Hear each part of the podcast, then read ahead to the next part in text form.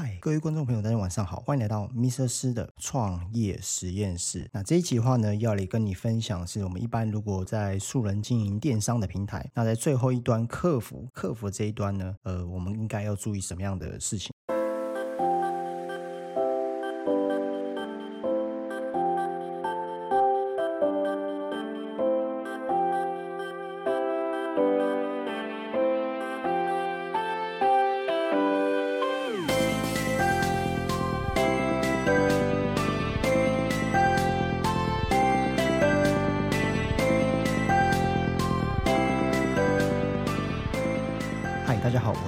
那很开心呢，又开始我第六集的 Pocket 频道。那如果你还没有听过我的频道，或者是你还没有追踪我的话，我建议你可以回到第一集。第一期的话呢，我有提到说我是谁。我为何而来，以及为什么我要开创我自己的频道？那这一集的话呢，就是要来跟你分享，我们一般呢在经营啊素人电商的时候呢，兼职创业。那在最后一端呢，在客服端，我们是有什么应该需要注意的？好，那话不多说，我们就直接开始。那一般的话呢，我们在经营电商平台的时候，最后一个关卡就会是客服。客服对我来说是相当而言是蛮重要的一环，因为它会取决于你整个品牌跟你整个商城的服务性质，那甚至是可能会影响到这个消费者他会愿不愿意再次在你的商城购买。也就是说，后端的服务哦，后端的服务你有做好的话，那消费者信任你的品牌，甚至你在累积评价的时候是相当重要的。那我直接切入主题是，嗯，第一个呢，先跟大家分享一下，说在客户客户服务的时候呢，可能会有一端是会有一个部分是。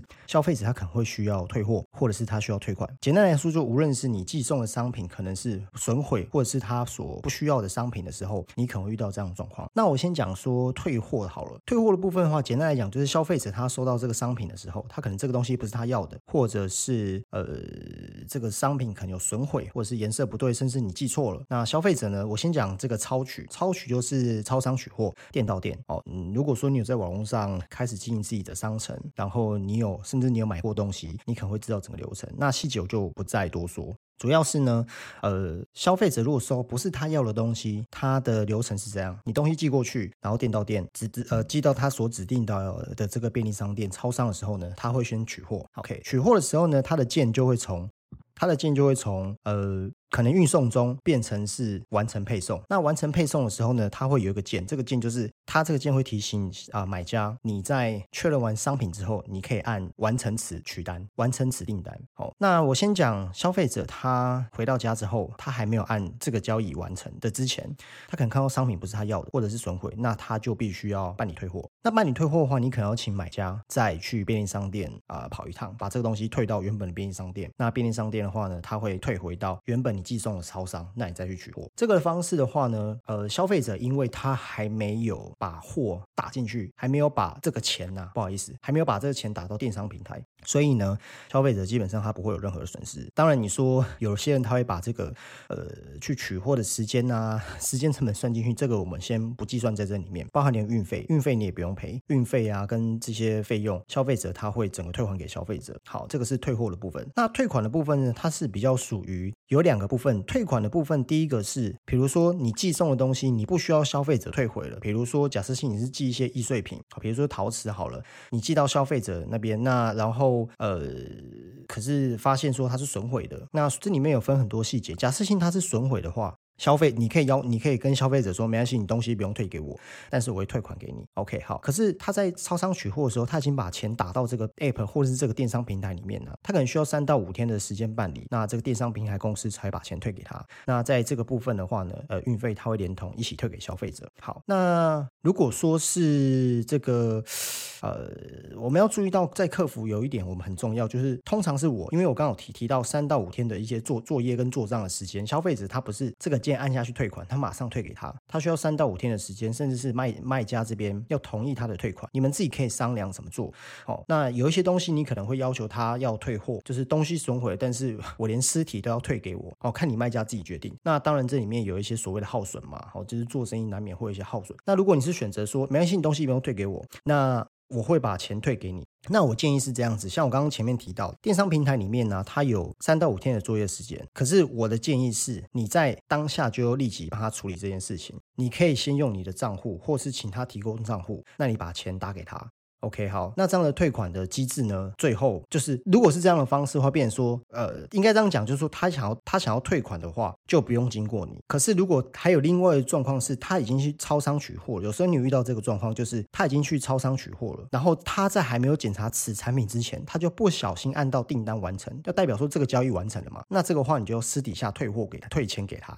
OK，那这个钱到时候三到五天过后，虾皮它的钱还是进到你的私人账户或私人户头里面。好，OK，好，那这样可是这样的方式呢，有一个缺点就是你可能要需要连同运费，你都要自己赔。如果你不想要自己赔运费的话，可能就是变成说要请消费者他自己本身哦，他自己本身就是跟电商的平台讲，就是说他要申请退款。也就是说，你们私底下作业的话，这个运费就要你们付了。好，那还有遇到消费者他可能不取货的，好，他他他东西订了，可是他不取货。好，那这样子的话，变成说这个钱他也不会进到你的，他也不会进到你的户头，就是那个货就是从这个店寄到他指定的店，然后他没有去取货嘛，这个店又退回来你原本去寄的店，你唯一需要浪费的就是你的时间啊，你包括这些时间成本算进去嘛。那在这个部分的话，虾皮也不会给你着收运费，好，因为这个部分我觉得算是还蛮，因为只有台湾的话是有店到店 这么方便的服务了，据我所知，其他的国家没有，因为台湾的交通很发达嘛，然后地比较小，所以店到店之间的话，这个部分的话你是不需要做赔偿的。OK，好，那呃。还有一些东西要特别注意的，因为我今天大概会只只举只大概讲一下超商取货的部分，哈，因为超商取货几乎是百分之应该是七十到八十人在使用，好，除非说你的商品它的这个过重，或者是它的体积过大，大部分才会用宅配，或者是他住的地方附近没有便利商店，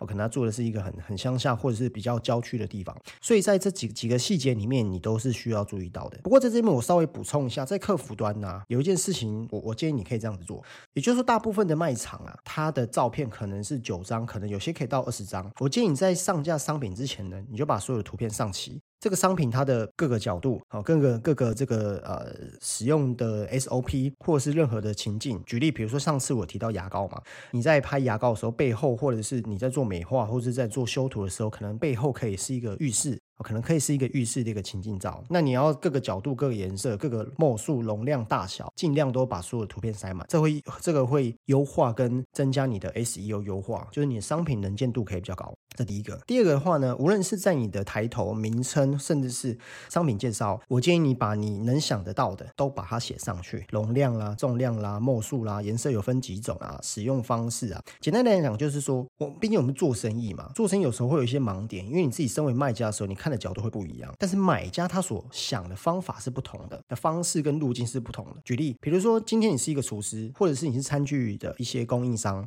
那你可能卖的是假设是一支刀子好了，好，那可能你是餐具的供应商，或是你是厨师，你是因为你懂这一块，所以呢你就额外兼职，就是你懂这些商品，好，然后你可能有通路或是有门路，你可以拿到这些货。那假设说今天这个买家他是一个家庭主妇，家庭主妇他对刀完全是零概念，即使他可能本身有在煮菜。但是厨师跟餐具供应商，你可能会比较了解清楚，说，哎，这个刀它是什么材质，切下去会不会粘食物，握起来手把如手感如何，它的重量大概是怎么样，好不好切，刀子利不利，甚至是它可以磨几次，哦，这些钢材的这些软硬度，你都会比他了解。所以呢，你尽量站在买家的角度，也就是说，你今天如果你买东西，你会问哪一些问题，甚至是可能有一些问题，你在身为卖家的时候，你会觉得，哎，这么一个简单的一个。一个一个一个逻辑，你怎么会概念不了解？没错啊，因为现在商品百百种嘛，那每个商品跟每一个产品都背后它有它的专业的可能使用起来的感觉，所以呢，这个你在上架这些商品的时候的这些文案跟你的商商品介绍，尽量想到一点就是走在客人前面。以后在上班，我在工作的时候，我的主管常常告诉我一个，就是你的思想要跑在客人前面，也就是说，你觉得他可能会问什么问题，你就把他可能会先问的问题打在产品的介绍里面。它可以减少你很多在做客服跟你觉得会消费者问的问题，可能会让你觉得。太简单或太花时间，这可以省掉一大半的时间。当然，也有很多人买家他是不看产品介绍的，然后购买之后还会有一些呃可能小小的抱怨，或者是呃会有一些声音让让你觉得说花比较多的时间去处处理客服。但是你我们总比先做好嘛，就是先走在客人前面好嘛。好，那在客服的话，大部分现在的这个商城它都有一个功能叫有一点类似像聊天最简易的聊天机器或自动回复。那像我自己本身呢，你可以比如说。他今天打嗨在吗？或者是说，哎，这个商品的一些问题，我会第一第一第一时间，我会先跳出一个自动回复讯息，就是说，哎，嗨，你好，你是呃，我是谁谁谁，然后我们的公司是专门经营什么样的商品？那最后面我会增加一个。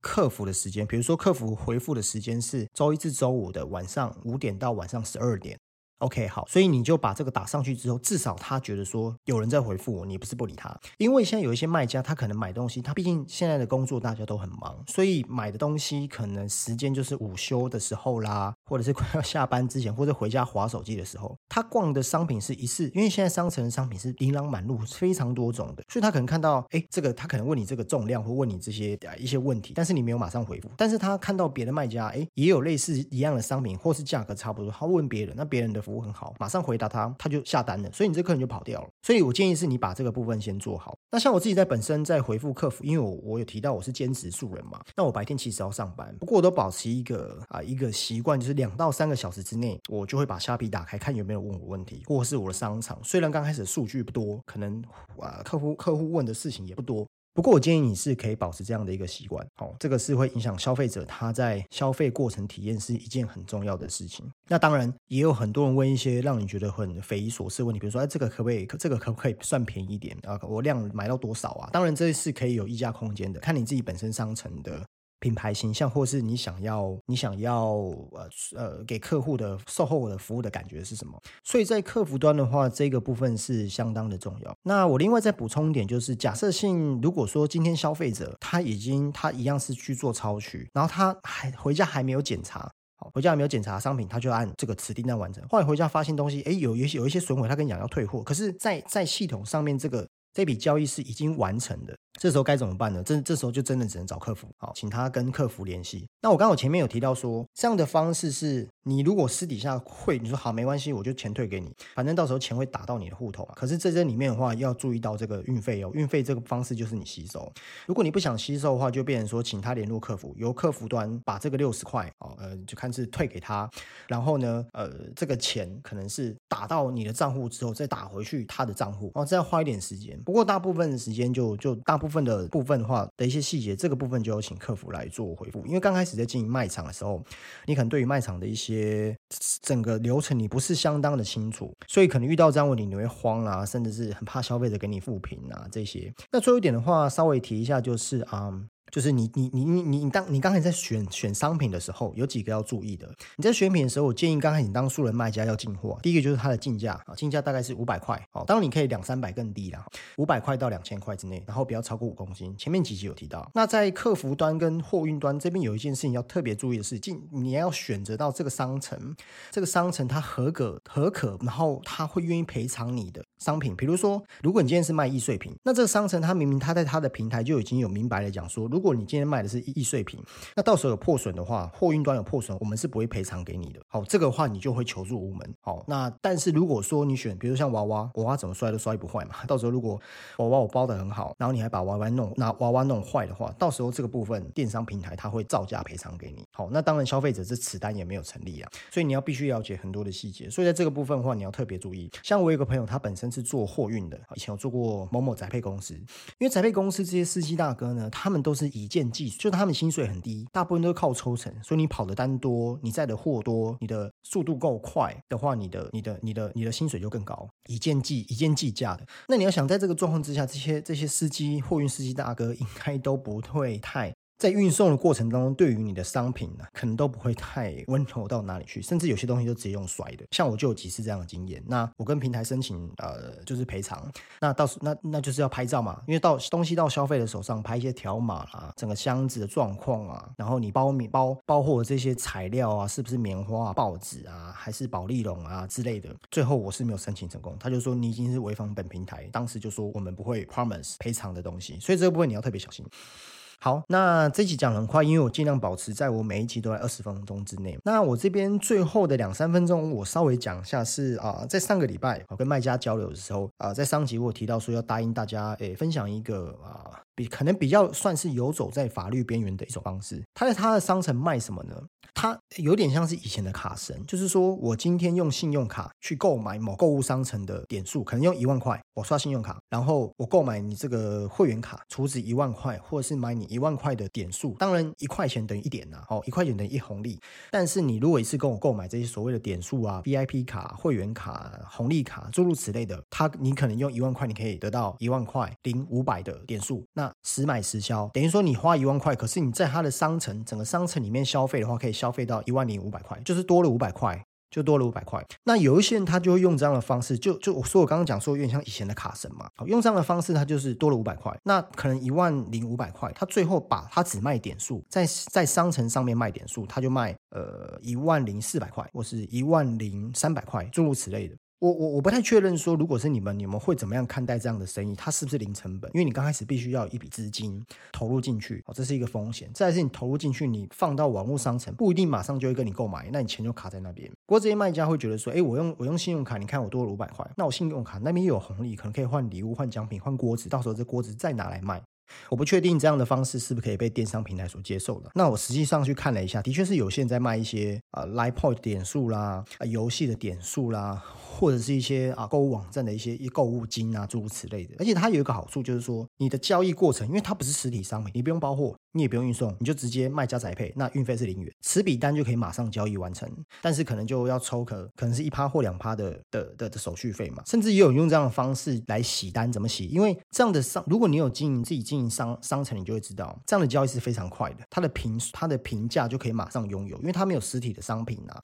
它就会洗它的点数，就五颗星五颗星，都自己人在面洗。不过呢，我觉得这样的方式，嗯，我想这样大家可能讲的比较快，我想让大家应该有听懂这个商业模式跟架构怎么走。